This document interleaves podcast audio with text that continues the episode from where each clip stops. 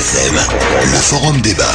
On n'est pas loin quand même de la diffamation et du mensonge qui peut être poursuivi euh, en justice. Finalement, euh, c'est aux travailleurs, c'est aux petits, c'est aux plus pauvres de payer la crise. Les Français apprécieront qu'on paye un type 15 000 euros pour mettre en place une loi liberticide. On veut plus ça. Vous totalement les médias. C'est très grave. Franchement, c'est très grave, c'est très grave. La population, le peuple, lui, Résiste. trouve des moyens de dire tout ceci n'est pas acceptable. Beaucoup d'hommes et de femmes ne peuvent plus se soigner correctement. Moi, je dirais, quand il y a un facho, ça va, mais quand il y en a trop, ça ne va plus. Le forum débat de Beurre FM. Abdelkrim Branine. Bonsoir, très heureux de vous retrouver pour un nouveau forum débat, le dernier de la semaine. On se penche ce soir sur le rapport récemment remis par Lionel Jospin, l'ancien Premier ministre, ex-candidat malheureux à la présidentielle, a été sollicité par François Hollande pour réfléchir à une modernisation de la vie politique française. Nous allons au cours de cette émission revenir sur quelques-unes de ses conclusions, euh, les conditions de la présidentielle, la réforme du Parlement, le statut euh, du chef de l'État mais aussi des ministres et la prévention des conflits d'intérêts. Pour évoquer ce rapport, euh, mes invités du soir, ils sont quatre. Yann Brossa, bonsoir. Bonsoir. Vous êtes conseiller municipal Front de Gauche à Paris, président du groupe communiste et élu du Parti de Gauche. Pierre-Yves Bournazel, bonsoir. Bonsoir. Vous êtes également élu au Conseil de Paris, vous êtes également conseiller régional UMP d'Île-de-France. Jean-Richard Sulzer, bonsoir. Bonsoir. Vous êtes conseiller régional Front National dans le Nord-Pas-de-Calais. Et François Asselineau, bonsoir. Bonsoir. Vous êtes président de l'UPR, l'Union Populaire Républicaine. Merci à tous d'avoir accepté notre invitation à débattre. Je rappelle à nos auditeurs qu'ils pourront participer à cette émission en nous appelant dès 19h au 01 53 48 3000 avant euh, de traiter du rapport Jospin j'aimerais tout de même vous entendre sur la conférence de presse de François Hollande qui a eu lieu euh, mardi dernier. Le président de la République récuse toute idée de tournant concernant sa euh, politique économique. Est-ce que vous pensez vous aussi qu'il euh, n'assume pas ces dernières annonces concernant notamment la hausse de la TVA on va commencer avec vous peut-être Yann Brossa Bah, je pense que euh, en réalité euh, cette conférence de presse confirme effectivement euh, le fait que François Hollande reste dans les clous d'une politique d'austérité, c'est-à-dire qu'il ne tranche pas franchement avec les politiques qui ont été menées au cours des dix dernières années et qui ont conduit notre pays dans la crise dans laquelle il est aujourd'hui. Et je pense que ça ne va pas durer parce que euh, on voit bien qu'aujourd'hui les Français souffrent, qu'ils en ont marre, que les salaires euh, sont au plus bas, que le chômage euh, continue d'augmenter et on aurait besoin d'une vraie rupture. Et ça, François Hollande n'est manifestement pas prêt à le faire. Le coût de la TVA est pour le coup une caricature. Toute la gauche a fait campagne contre la TVA sociale, mise en place par Nicolas Sarkozy, et François Hollande la reprend à son compte. Et je pense que c'est euh, véritablement l'inverse de ce dont on aurait besoin aujourd'hui. François Asselineau sur la conférence de presse de François Hollande Oui, écoutez, j'ai trouvé ça pitoyable. À l'évidence, Monsieur Hollande n'est pas à la hauteur de la tâche que les Français lui ont confiée. C'est par mégarde qu'il a été élu président de la République. Voilà, ce qui avait été prévu par l'oligarchie, c'était que ce serait Monsieur Strauss-Kahn. Pour des raisons que tout le monde connaît, Monsieur Strauss-Kahn n'a pas pu être euh, candidat. Et donc, euh, nous avons à la tête de l'État quelqu'un qui n'est pas à la hauteur. Alors, il est obligé de faire quoi? Ben, Il est obligé de faire ce que, ce que l'oligarchie a décidé. Il est obligé d'accepter Est-ce que ça aurait été différent avec Dominique Strauss-Kahn non, justement ça n'aurait été absolument pas différent. Et c'est l'illustration exacte de ce que nous nous disons à l'UPR depuis cinq ans et demi, qui explique d'ailleurs le fait que notre parti connaît une, exp- une croissance exponentielle actuellement, parce que nous avons de plus en plus de gens qui nous rejoignent et qui commencent à comprendre que tout ce que nous disons est vrai. Monsieur, Monsieur euh, Hollande est obligé de mettre en œuvre les directives qui sont prises par la Commission européenne, par la Banque centrale européenne. Point. Voilà. Donc maintenant, on va aller de pile de mal en pile. La politique d'austérité, ça me, fait euh, euh, doucement rigoler ce que vient de dire mon, prédécesseur du, front de gauche. Euh, Nous, nous le savions, nous l'avons dit depuis, un an et demi que M. Hollande serait obligé de faire ça puisqu'il ne veut pas sortir des traités européens. Voilà, toute la question est là. Donc que le front de gauche ne prenne pas un air absolument surpris, tout ça était prévisible et parfaitement prévu. On ne peut pas changer l'Union européenne. Soit on subit, soit on en sort. Jean-Richard Sulzer sur euh, François Hollande. Est-ce qu'il n'est pas à la hauteur, vous le pensez également Euh, Oui, écoutez, c'était un peu, sa conférence de presse était un peu pitoyable. Et ça me rappelle le refrain de Madame Angot. Non, ça ne, vala- ça ne valait pas la peine, non pas la peine, assurément, de changer de gouvernement. On est en train de faire du sarkozysme sans Sarkozy.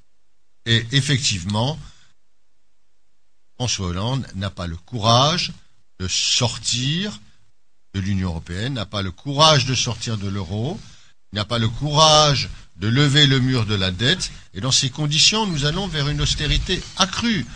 Il était question d'oligarchie, je dirais, une oligarchie euromondialiste. C'est, euh, je dirais, une marionnette des gnomes de Bruxelles. Pierre-Yves Bournazel, peut-être sur le parallèle que vient de faire euh, votre voisin avec euh, Nicolas Sarkozy. Non, mais je crois que le président de la République ne sait pas où il va. Et ça, c'est un problème extrêmement grave pour le pays parce que euh, il a été élu sur un mensonge.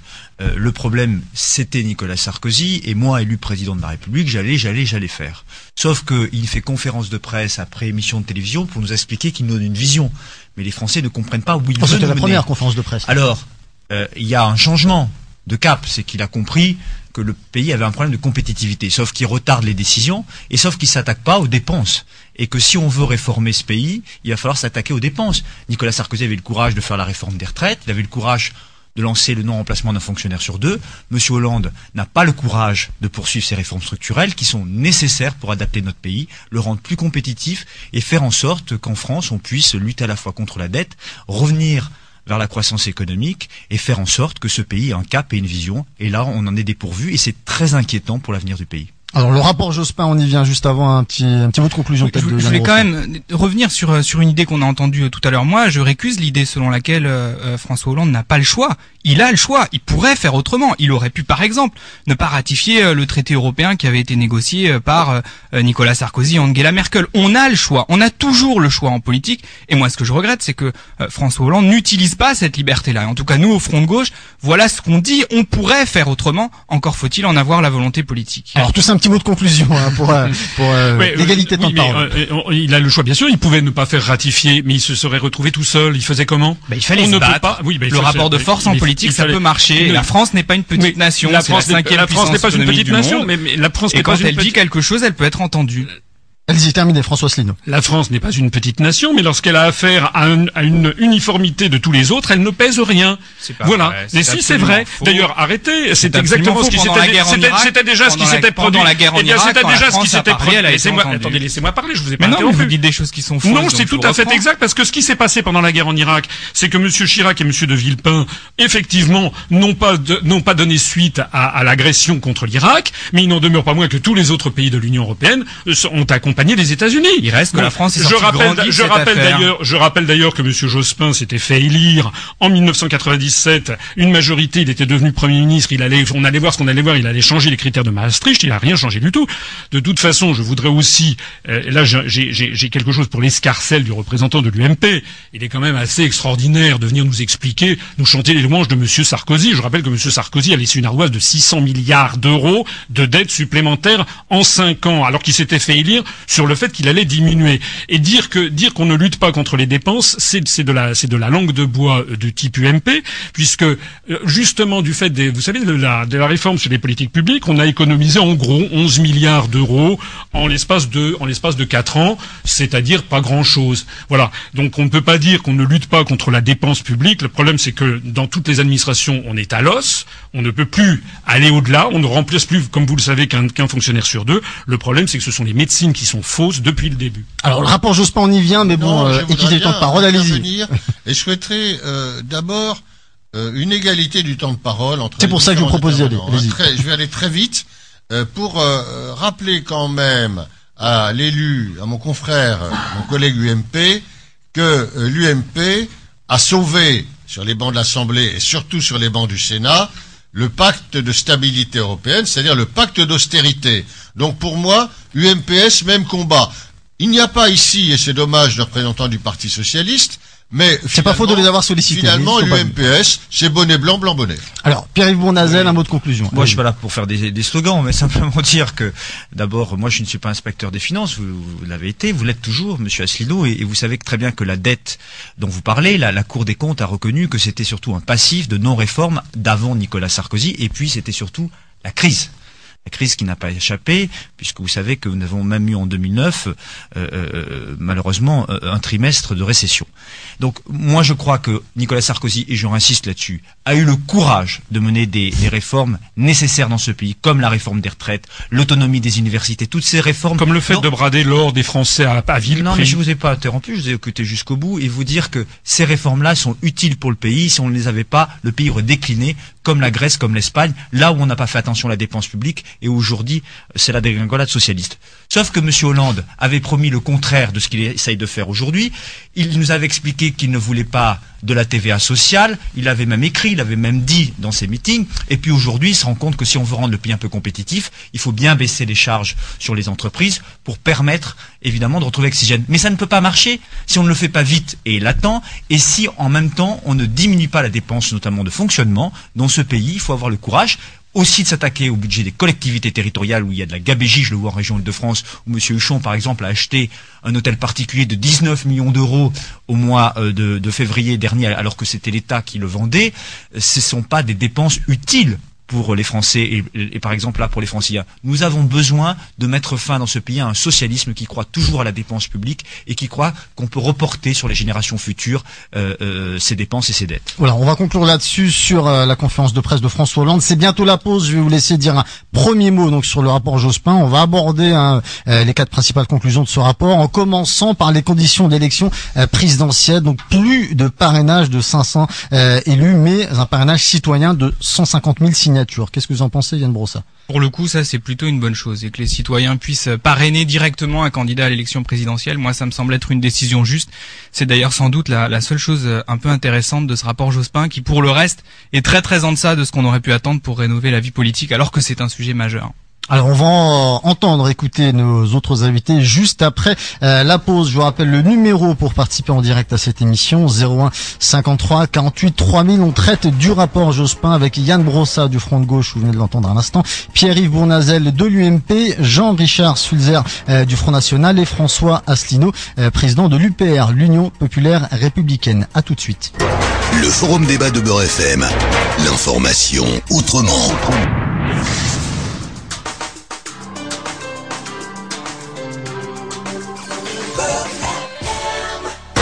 Forum débat de Beurre FM. Abdelkrim Branine.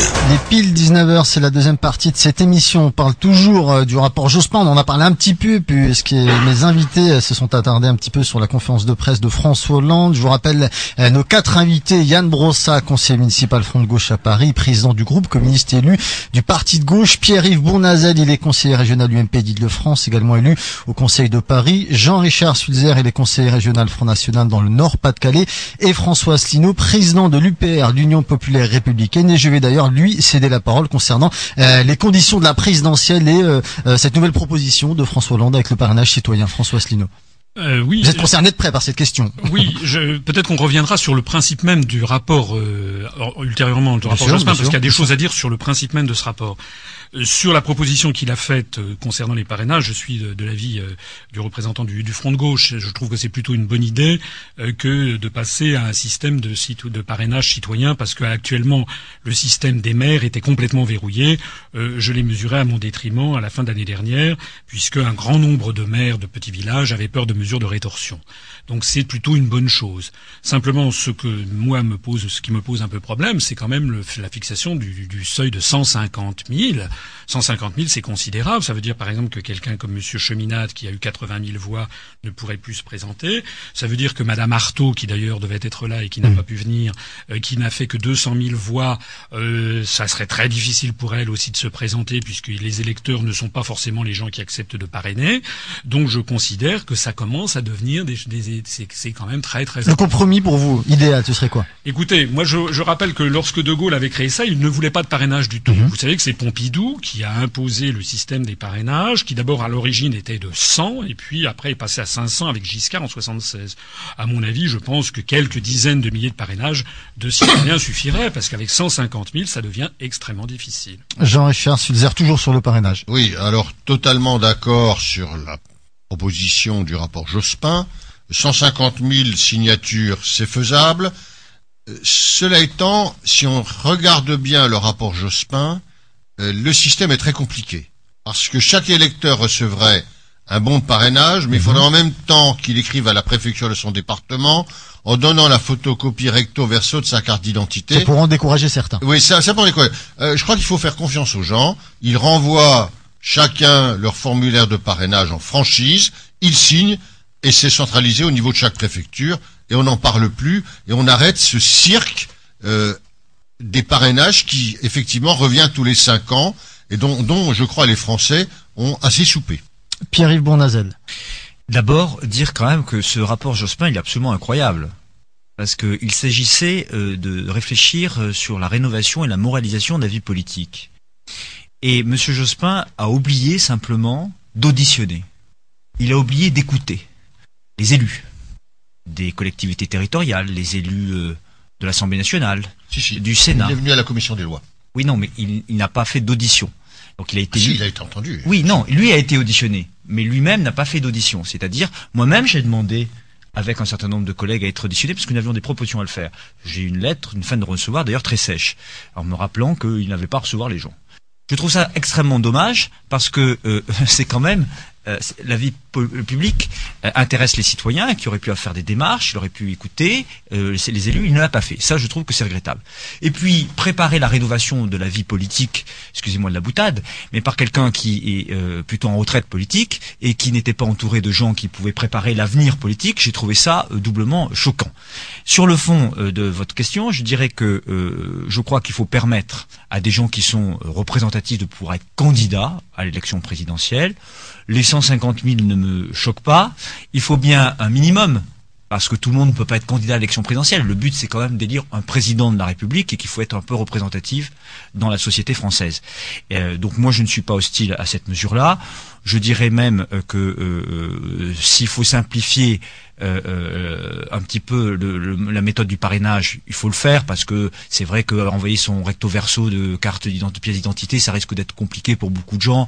Les gens auront peur d'être euh, fichés peut-être, etc. Il faut simplifier et montrer que c'est en toute liberté que chacun peut parrainer le candidat de son choix et qui soit euh, l'expression d'une représentativité réelle dans le pays. Alors avant de poursuivre dans le détail de ce rapport et d'écouter les auditeurs, François Sino, vous me disiez que vous vouliez dire un mot sur le principe même euh, du rapport Si, euh, commandé à si Lionel. Jospin. Allez-y, Si. allez-y. Je vais commencer, euh, parce que ce qui m'étonne dans ce rapport, c'est qu'il prévoit, en particulier concernant la Cour de justice de la République, la suppression de cette Cour, une réforme constitutionnelle.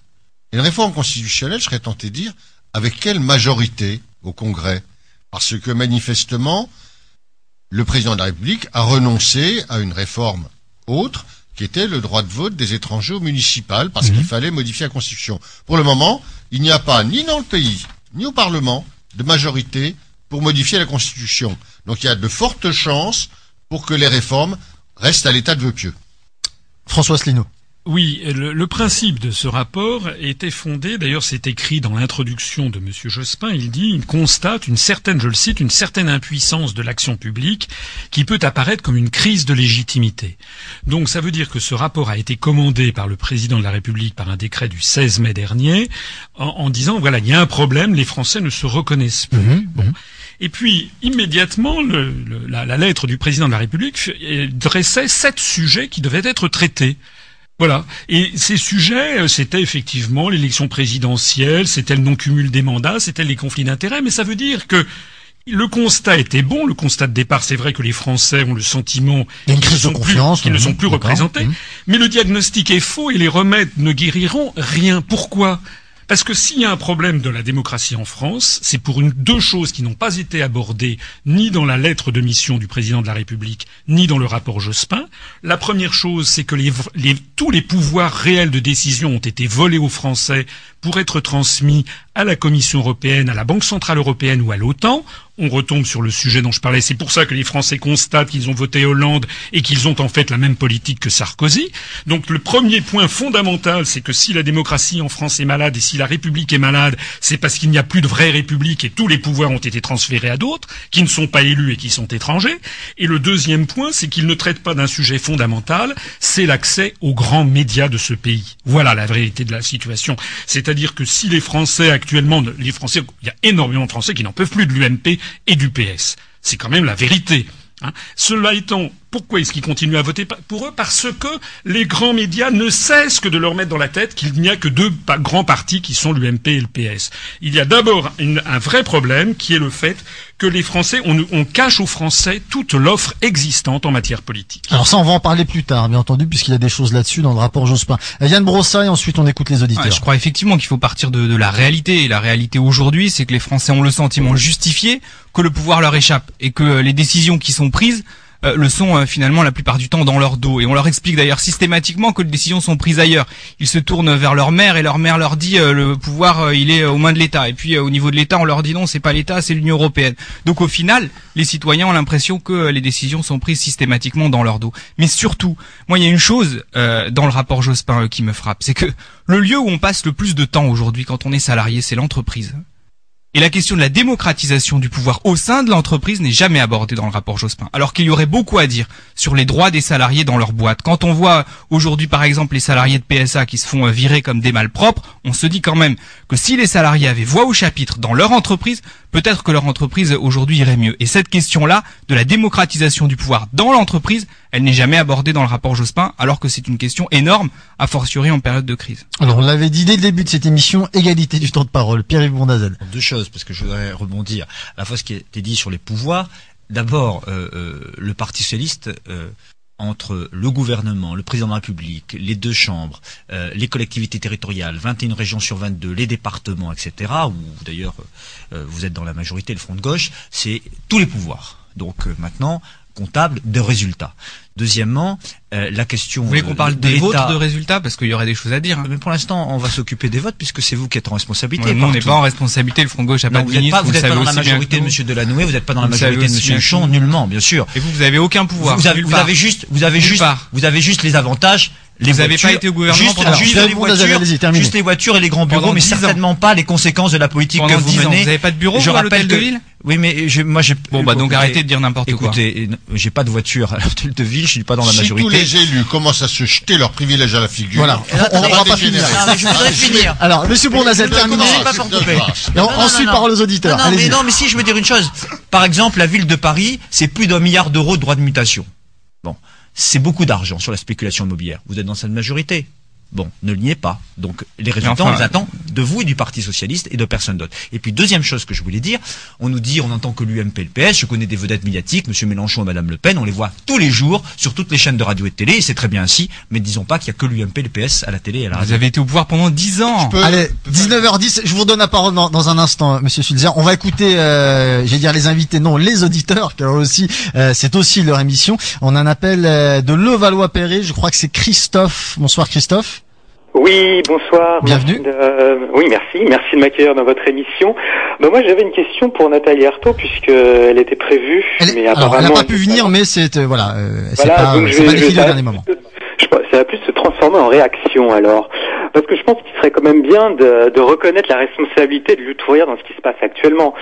Euh, en 92, lors du référendum de Maastricht euh, pour l'adoption de l'euro, Madame Laguilet avait voté à l'abstention, en sachant qu'à cette époque, euh, lutte ouvrière faisait à peu près 5% des suffrages euh, exprimés, enfin des votes, Mhm. euh, et que le traité a été ratifié à 51% des voix euh, et qu'il était déjà question du pacte budgétaire, alors euh, lutte ouvrière aurait dû appeler à voter non. Euh, cela aurait eu pour conséquence euh, le rejet du traité de Maastricht comme il se devait.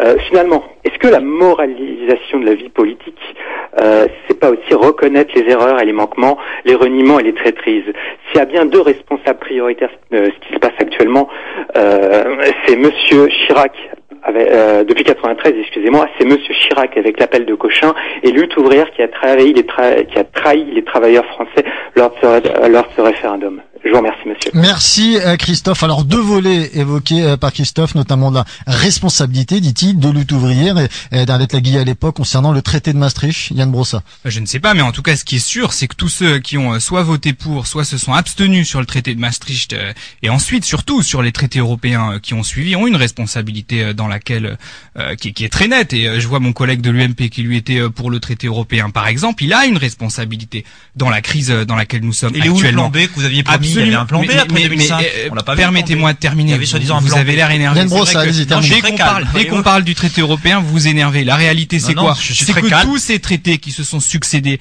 et qui ont été soutenus par le Parti socialiste et par l'UMP nous enfoncent dans la crise. Parce que chaque traité qui a été adopté, ce sont des politiques de rigueur. Et chaque politique de rigueur, c'est à chaque fois encore pire pour les peuples. On le voit en Grèce, par exemple, où on en est au neuvième plan d'austérité. la Grèce, on en est au neuvième plan. la Grèce. Vous dites n'importe quoi. C'est- Vous politiques qui ont n'importe quoi. Vous répétez votre catéchisme, mais la réalité, la réalité, depuis des si années. vous permettez qu'on termine, mais une fois de plus, Mais dès qu'on parle des politiques européennes, dans une même vous êtes très agacé. Si- Ça n'est pas une pas erreur.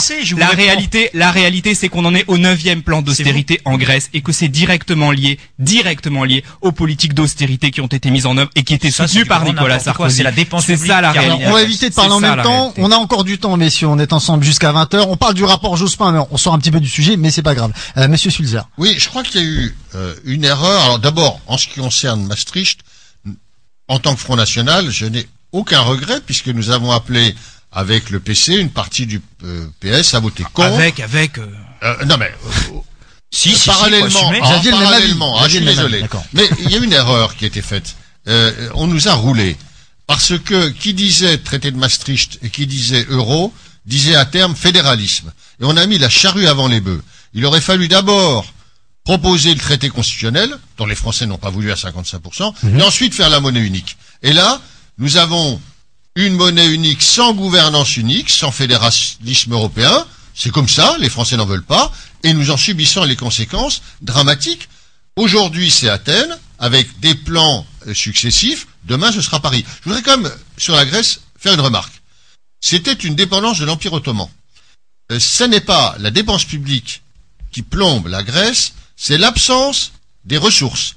Parce que du temps de l'Empire ottoman, le fait pour un Grec de ne pas payer l'impôt était un acte de patriotisme. Et ça continue. Donc, l'Europe continue à arroser la Grèce parce que les Grecs ne payent pas l'impôt. François Asselineau. Oui, je crois qu'on ne faudrait pas s'égarer trop du, du rapport Jospin, si je peux me, me- me permettre. Je rebondis sur ce qu'a dit l'auditeur. Je Voilà. ce qu'il a dit. Je vous laisse rebondir, on revient au rapport Jospin. Voilà, donc ce que, ce, que, ce que disait l'auditeur est tout à fait juste. Si Madame Laguillet avait appelé à voter non, il n'y aurait pas eu de traité de Maastricht. Voilà. Donc ça veut dire que Madame Laguillet, elle a été un allié objectif de la situation qui se passe actuellement. C'est tout à fait exact. Comme Monsieur Chirac, qui normalement, s'il avait été dans la lignée de la pensée gaulienne, n'aurait jamais dû accepter ce traité qui mettait sur les, les, les rails une Europe, une Europe fédérale. Sur le, sur le, je voudrais revenir, je redis ce que j'ai dit sur le rapport Jospin. Le rapport Jospin élude les grands problèmes de la démocratie française et pourquoi les, les Français n'ont-ils le sentiment que la République est vidée de sens? Les Français, par exemple, ils veulent qu'il soit mis un terme aux délocalisations. Voilà, ça a été le, ça a été, c'est c'est ce que veut faire Monsieur Montebourg. Donc c'est le grand absent du rapport Voilà. Jospin, par Bah, exemple. les, mon- dé- les délocalisations, il est impossible de lutter contre les délocalisations tant qu'on n'aura pas remis en cause l'article 63 du traité sur le fonctionnement de l'Union européenne qui interdit toute restriction aux échanges de capitaux et, euh, entre les États membres de l'Union européenne et entre les États membres et les États tiers. Alors, ça ne sert à rien de s'envoyer comme les représentants de l'UMP, du PS, du Front de gauche, etc. Ça ne sert à rien de s'envoyer à la figure la gestion dans telle ou telle collectivité locale. Le véritable problème des Français, c'est que nous perdons actuellement des centaines d'emplois industriels par jour ouvrable. La production industrielle s'est effondrée en France au mois de septembre de moins 2,6%. C'était l'information d'hier. Nous sommes en train de nous vider de notre substance. C'est extrêmement grave par rapport à ce qui, aux générations qui viennent. Et tout ceci parce que nous ne pouvons pas empêcher les, les, les, les mouvements de capitaux de fuir la France. La priorité numéro un, c'est d'empêcher cette circulation des capitaux. Ça oblige de dénoncer les traités européens. On écoute un autre auditeur euh, juste avant la pause. Je crois que c'est Marvin qui nous appelle de Paris. Alors on va essayer de rester pardon sur le rapport Jospin. Marvin, bonsoir. Bonsoir Monsieur Brahim, bonsoir à tous les participants. Donc euh, moi j'ai deux questions pour Monsieur Sulzer du Front National. Oui. Il vous Donc euh, ma première ma première question porte sur votre positionnement vis-à-vis de l'Union européenne et vos propos au début de l'émission. Donc euh, ça fait 25 ans que Jean-Marie Le Pen et maintenant sa fille siègent au Parlement européen en tant que député. Ils ont engendré à eux deux plus de 5 millions d'euros cumulés pendant cette période. Et, sans- et pendant cette période, et sans jamais prendre de position claire ni définitive contre l'Union européenne. La profession de foi euh, de votre parti aux dernières présidentielles en témoigne. Alors, deuxième euh, question, Marvin. Et ma deuxième question, c'est euh, comment expliquez-vous que dans votre parti, euh, pour devenir chef, il faut être euh, membre de la famille Le Pen? Bon. Donc voilà, on a eu Bon, bah, la fille, le gendre et maintenant la- Merci, merci Marvin. Alors euh, Jean-Richard Sulzer, allez-y. Bon, il y a un paradoxe. Effectivement, c'est que euh, le Front National n'est pas pour l'Europe et n'est pas pour les régions. Il n'est pas pour l'Europe des régions, il est pour la nation. Cela dit, il n'y a malheureusement que deux élections à la proportionnelle. On va Mhm. arriver au On va- rapport on va y arriver, on y vient. Ce sont les régionales et ce sont les européennes. Vous voudriez quand même qu'on se prive des sièges que nous attribuent les Français pour vos beaux yeux Ah non, bah écoutez, soyons sérieux. Maintenant, pour devenir chef, eh ben, il suffit de gagner au Congrès. Il y avait euh, deux candidats et tout ça a été dépouillé par huissier. Marine Le Pen d'un côté, Bruno Gollnisch de l'autre. Marine Le Pen l'a emporté, point à la ligne. Euh, de quoi vous mêlez-vous? Mais c'est comme ça. 19h18, on fait une pause et après celle-ci, bien, on va parler de la suite du rapport Jospin, la réforme du Parlement, le statut du chef de l'État et la prévention des conflits d'intérêts. À tout de suite. Le forum débat de Beurre FM. L'information autrement. Le forum débat de Beurre FM. Delcrime Branine. Troisième partie de cette émission, on parle toujours du rapport Jospin avec nos quatre invités. Yann Brossat du Front de Gauche, Pierre-Yves Bournazel de l'UMP, Jean-Richard Sulzer du Front National et François Asselineau euh, de l'UPR, l'Union Populaire Républicaine 01 53 48 3000. On va continuer de prendre vos appels. On a encore beaucoup de choses à voir, donc on va passer tout de suite au Parlement, réforme du Parlement. Lionel Jospin qui parle d'un Parlement plus représentatif avec euh, notamment l'injection d'une dose de proportionnel. Yann Brossat. Mais là aussi, euh, le rapport Jospin est très très en deçà de ce qu'on pourrait attendre. Moi, je partage l'idée qu'aujourd'hui le Parlement n'est absolument pas représentatif de la réalité politique du pays. Et dans le même temps, qu'est-ce qu'il nous propose le rapport Jospin 10% de proportionnel. C'est rikiki et ça ne réglera en rien le problème qui est euh, que le Parlement euh, ne représente absolument pas les options politiques qui existent dans ce pays. J'ajouterai un élément supplémentaire dont on ne parle jamais. Quand on regarde le Parlement aujourd'hui, il y a 1% d'ouvriers à l'Assemblée nationale. Alors que dans la société française, le taux d'ouvriers euh, dans la population active est beaucoup plus important. Et je crois que ce que ça révèle aussi, euh, c'est un, une insuffisante représentation sociale euh, au sein des institutions. Et ça, euh, je crois que ça mériterait qu'on s'y penche. Ça supposerait aussi qu'on renouvelle profondément la vie politique française et par exemple qu'on en finisse drastiquement avec le cumul des mandats. Je le dis d'autant plus que j'ai en face de moi un élu MP cumulard. On va l'entendre bientôt, euh, monsieur. Non, alors là, je, je, non, alors attendez. On le- on l'entend tous, juste là-dessus. Vous cumulez pas les mandats. Non, non, non, mais attendez. Vous êtes Je pas vous conseiller régional Non, et mais moi, j'ai pas de mandat exécutif et de mandat si, vous parlementaire. cumulez les Ouais, mandats. ouais, vous Eh cumulez ben les moi, je pense- fonction à eh la ben scène moi, je pense- Vous moi, je pense- Alors, pas tous en même temps, s'il vous plaît, messieurs. Faut qu'on- Non mais sur le mais attendez, fond, sur le fond là-dessus, si vous permettez, sur le fond, non, non, non, moi mais je suis vous avez pris la favorable. parole, donc vous je pas insulté les favorable gens et mandat à parler, en unique. plus. Non non, je termine là-dessus.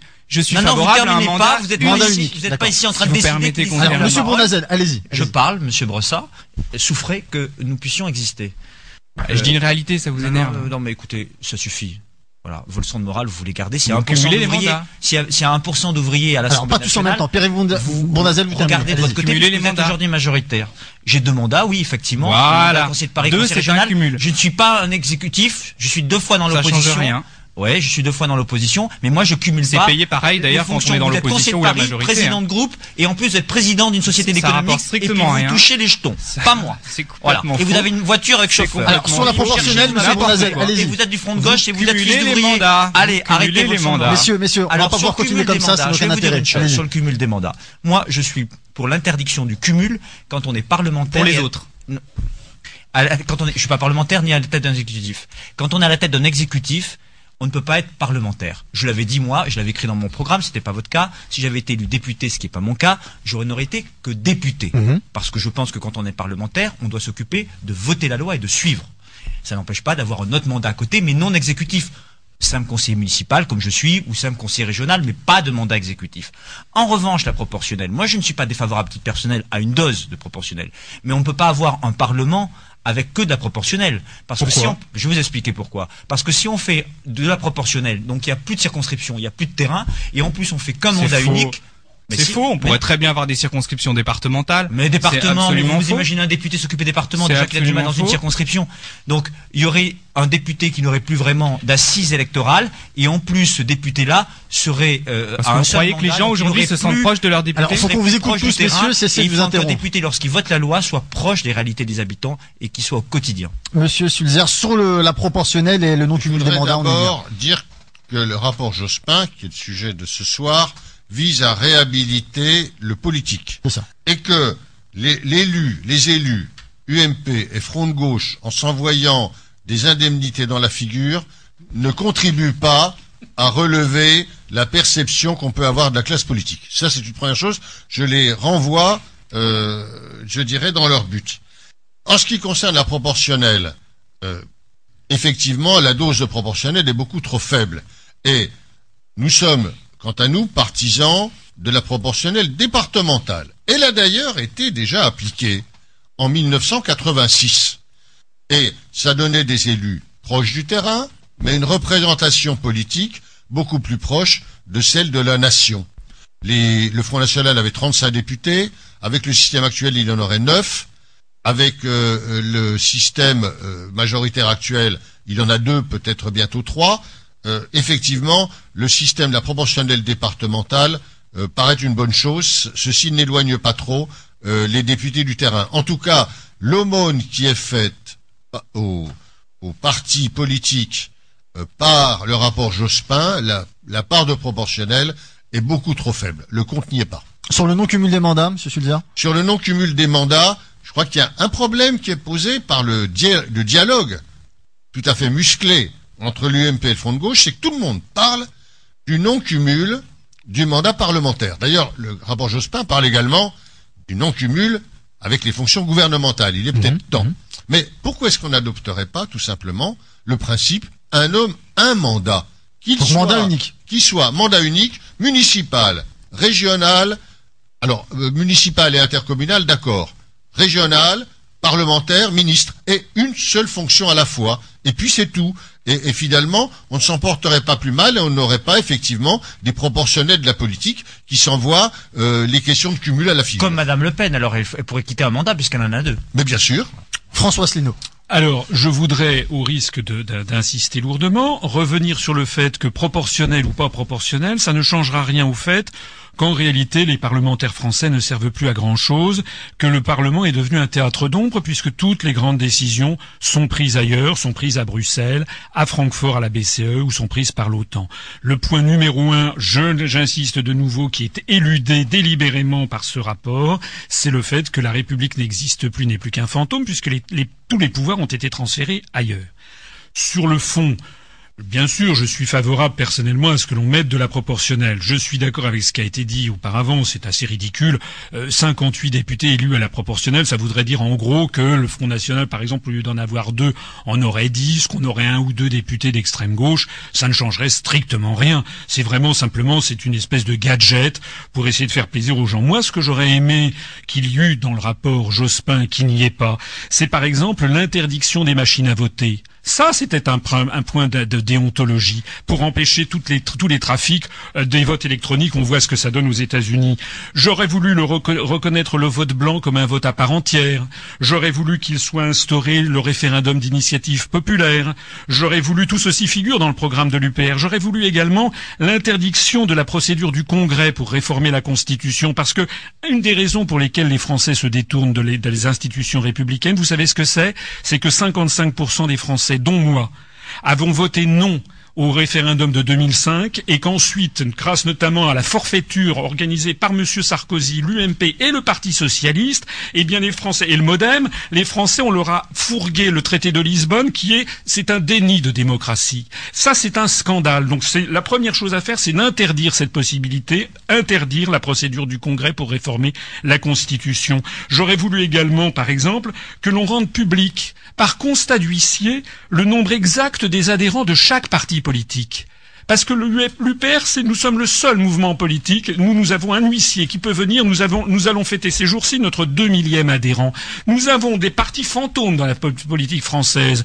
Je pense par exemple au parti chrétien-démocrate de Madame Boutin, au Nouveau Centre, euh, au parti, euh, au même au MRC de Monsieur Chevènement. Je pense à tous ces mouvements qui annoncent, qui annoncent des milliers, des milliers de- de- d'adhérents. On ne sait pas combien ils en ont.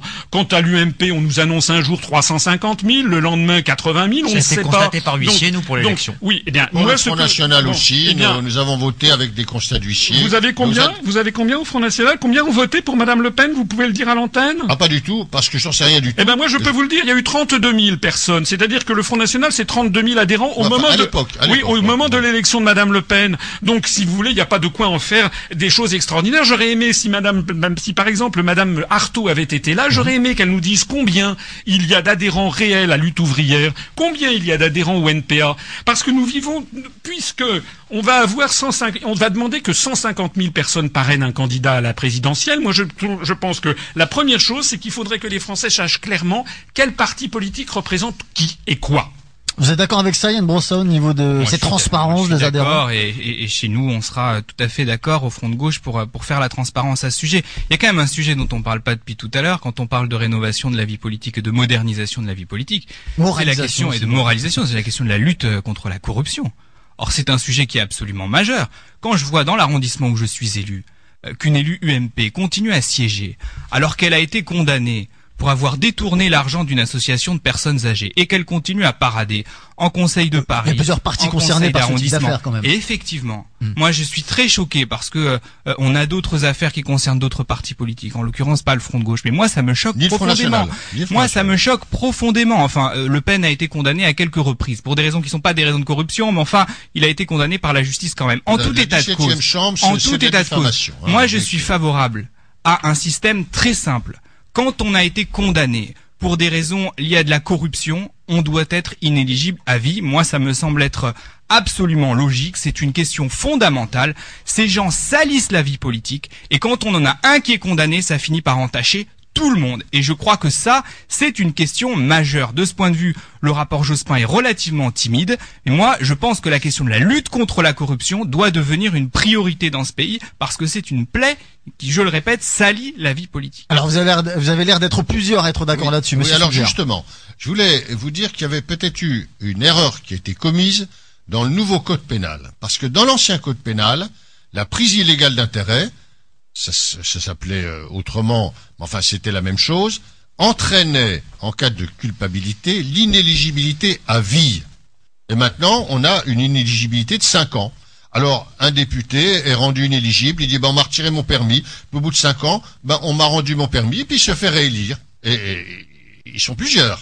Et je crois que, en cas de corruption, en cas de prise illégale d'intérêt, euh, pour les délits les plus graves commis aux dépens des deniers publics, il faut, il faut vraiment décider la mort, enfin un arrêt de mort de la vie politique de la personne. pas d'indulgence. Pardon? Pas d'indulgence. Euh, bah, C'est-à-dire que euh, dans l'ancien code pénal, c'était automatique, mhm. prise illégale d'intérêt, inéligibilité à vie. Monsieur Bournazel. Oui, je crois que ça touche malheureusement euh, beaucoup de parties, donc on ne va pas cibler des personnes, on va parler du sujet. Je crois effectivement que lorsqu'on est condamné euh, des détournements de fonds, on doit soi-même en tirer les conséquences et qu'on n'est pas capable d'en tirer soi-même les conséquences, il faut certainement prévoir dans le cadre législatif qu'il y ait des conséquences pour ces élus-là, parce que quand on est élu, on n'est plus responsable encore qu'un simple citoyen, on doit être absolument exemplaire. Là-dessus, je crois que effectivement, il y a des choses à faire. Mais il y a aussi euh, euh, d'autres choses à faire pour aller plus loin dans la transparence. Moi, je le vois comme simple élu, je suis deux mandats, oui, mais je suis d'opposition, donc je n'ai pouvoir nulle part. Je contrôle, j'essaie de regarder, j'essaie de bosser. Et je vois par exemple euh, qu'il y a euh, un certain nombre de subventions aux associations qui sont pratiquées par les collectivités territoriales qui s'apparentent à du clientélisme. Il y a même euh, des subventions qui sont données à des associations et puis on retrouve ces présidents d'associations dans les comités de soutien euh, des candidats euh, des mairies ou des collectivités sortantes en France.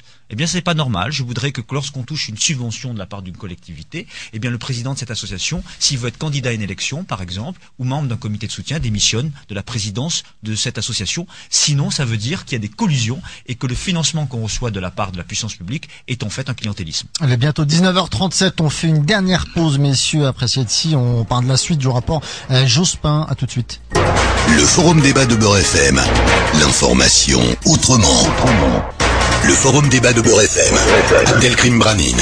Quatrième et dernière partie de cette émission. Il nous reste une douzaine de minutes à passer ensemble et toujours en compagnie de quatre invités. Yann Brossa, conseiller municipal Front de Gauche à Paris, président du groupe communiste et élu du Parti de Gauche. Pierre-Yves Bournazel, il est euh, conseiller régional du MP d'Île-de-France, également élu au Conseil de Paris. Jean-Richard Sulzer, il est conseiller régional Front National dans le Nord-Pas-de-Calais.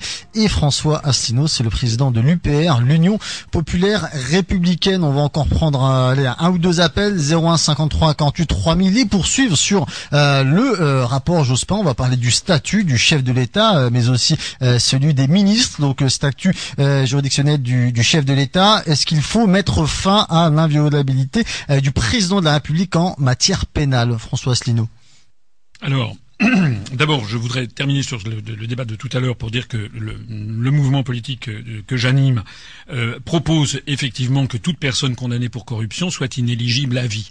J'observe qu'ici trois personnes autour de cette table sont d'accord, mais que le représentant de l'UMP, ah, vous avez vu, a tergiversé et ne veut pas être d'accord. Bon. Alors, je dis que j'étais favorable à quelque chose, mais pas forcément à vie. Voilà. Eh ben nous, nous sommes justement cet avis parce que d'ailleurs, on propose également que euh, finalement, je suis d'accord avec l'idée un mandat euh, pour un homme et aussi le fait que ou une femme ou une femme bien sûr, euh, le fait qu'il y ait un seul renouvellement consécutif du mandat des parlementaires, des conseillers régionaux et généraux. Finalement, il y a 65 millions de Français et ces parlementaires qui sont députés à vie, si vous voulez, parce qu'ils sont dans une circonscription qui, qui, est très qui, qui est acquise à tel ou tel parti, ça n'est pas non plus tolérable. Nous, nous pensons que quelqu'un qui a été député pendant deux fois cinq ans, eh ben voilà, il doit passer à quelqu'un d'autre. Alors maintenant, sur le statut pénal du chef de l'État. Oui, alors s'agissant du chef de l'État, là aussi, euh, il traite, il remet vaguement en cause. En fait, il traite du sujet où, par exemple, le chef de l'État aurait commis une indélicatesse, aurait piqué dans la caisse. Bon. Très bien. Donc là, qu'il puisse être condamné, vous avez vu, il parle d'actes qui soient détachables de la fonction de président. Effectivement, il n'est pas normal que le président de la République ne puisse pas être condamné si, par exemple, il tue, il tue son conjoint. Eh ben, euh, c'est pas normal qu'on ne puisse pas, qu'on puisse pas l'arrêter actuellement. Nous, nous allons au-delà. Nous, nous allons au-delà. Ce que nous, nous voulons, c'est rétablir et étendre d'ailleurs à tous les ministres le crime de haute trahison que très mhm. curieusement M. Sarkozy a fait retirer de la Constitution. C'est une drôle d'idée, n'est-ce pas?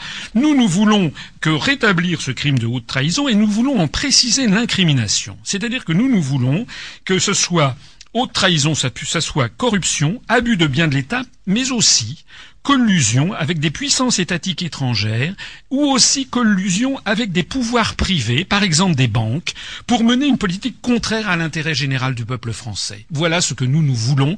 Nous estimons qu'actuellement, là, il y, a, il y a une extrême gravité dans la situation politique, non seulement en France, mais dans les pays occidentaux, c'est que le pouvoir a été pris par une oligarchie bancaire et financière, et nous nous considérons que toute, euh, comment dirais-je, collusion avec Goldman Sachs, avec JP Morgan, avec cette oligarchie vaudrait en fait très haute trahison du peuple français. Alors on va entendre mes invités dans un instant sur le statut pénal du chef de l'État et pourquoi pas sur le crime de trahison. Euh, juste avant, on écoute un autre auditeur, Mohamed, nous appelle de Chartres. Mohamed, bonsoir. Allô, Mohamed, bonsoir. Oui, oui, bonsoir, vous m'entendez? On vous entend très bien. Bienvenue Mohamed. Voilà, merci beaucoup. Euh, je vous appelais, bonsoir vos invités. Euh, en fait, on parlait aussi de moralisation. Moi, je voulais intervenir surtout sur la moralisation que sur mhm. le, la partie chef d'État. Mhm. La moralisation aujourd'hui de la politique, elle passe déjà par euh, que les politiques soient honnêtes. Et moi, aujourd'hui, l'honnêteté consiste déjà à respecter les uns et les autres. Alors, ce que veut dire respecter les uns les autres, parce que respecter derrière ce mot, on peut mettre n'importe quoi. Mhm. Je reviens faire un petit test là sur votre plateau où vous avez un panel en fait de, de nos politiciens. C'est aujourd'hui est-ce que les uns les autres peuvent citer ce que la partie de l'autre a fait de bien, mais pas dans une chose un peu euh, superficielle, dans le fond, dans, dans, des sujets de fond sur lesquels prenons quelques sujets de fond mhm. et disons et reconnaître ce que ses opposants ont fait de bien, c'est ça. Ces opposants, ce qu'ils peuvent en citer, voilà, ce qu'ils peuvent citer des sujets de fond sur lesquels les opposants euh, ont bien travaillé. Ah, voilà. Alors ça, ce serait, je pense, déjà très que il y a déjà une, et je suis pas sûr qu'on arrivera aujourd'hui sur le plateau, c'est un pari que je fais pour moi-même, mais aujourd'hui déjà la moralisation va passer par une forme d'honnêteté consiste à reconnaître les autres et être euh, à dire on va dire un minimum de vérité. Alors, j'aimerais, alors si on va le faire, on va le faire. Merci Mohamed en tout cas pour cette proposition de Mohamed. Hein, on va, on va l'appliquer. Exercice d'honnêteté, Pierre-Yves Bournazel. Oui, il a raison. Euh, il n'y a pas, euh, le monde n'est pas noir ou blanc. Il y a des choses beaucoup plus compliquées. Par exemple, l'abolition de la peine de mort. Je trouve que ça a honoré François Mitterrand. En plus, il a pris cette décision, enfin il a proposé dans une campagne présidentielle alors qu'il savait qu'une majorité des Français y étaient hostiles. Euh, on en pense ce que l'on veut, mais c'était courageux de le proposer lorsqu'il l'a fait, et c'était courageux de le faire et de l'appliquer. Par exemple, une décision euh, qui vient de la gauche et de François Mitterrand, que moi j'approuve et qui était très courageuse. Monsieur Sulzer. Oui, alors, euh, je voudrais vous faire remarquer que nous avons, autour de cette table à Beurre FM, je suis au Front National, un débat apaisé, mhm. serein et contradictoire. Je crois que c'est une euh, très bonne chose. Effectivement, tout le monde n'est pas ou blanc ou noir. Chaque majorité commet son lot d'erreurs, mais aussi euh, de d'actes positifs. Alors concernant vos adversaires politiques, justement, vous, un exemple? Ben, écoutez, euh, je considère que, par exemple, Lionel Jospin euh, a euh, représenté à son époque une certaine forme d'honnêteté politique. Et là, en, en- en ce qui concerne son rapport, je crois qu'il a pris un petit peu de hauteur, il est septuagénaire par rapport à la vie politique, et que son rapport mérite le respect, même si il n'a pas procédé, comme le fait remarquer un de mes collègues, à l'audition de tout le personnel politique, mais je crois qu'à ce moment-là, il aurait été euh, mal embarqué pour sortir un rapport euh, euh, consensuel.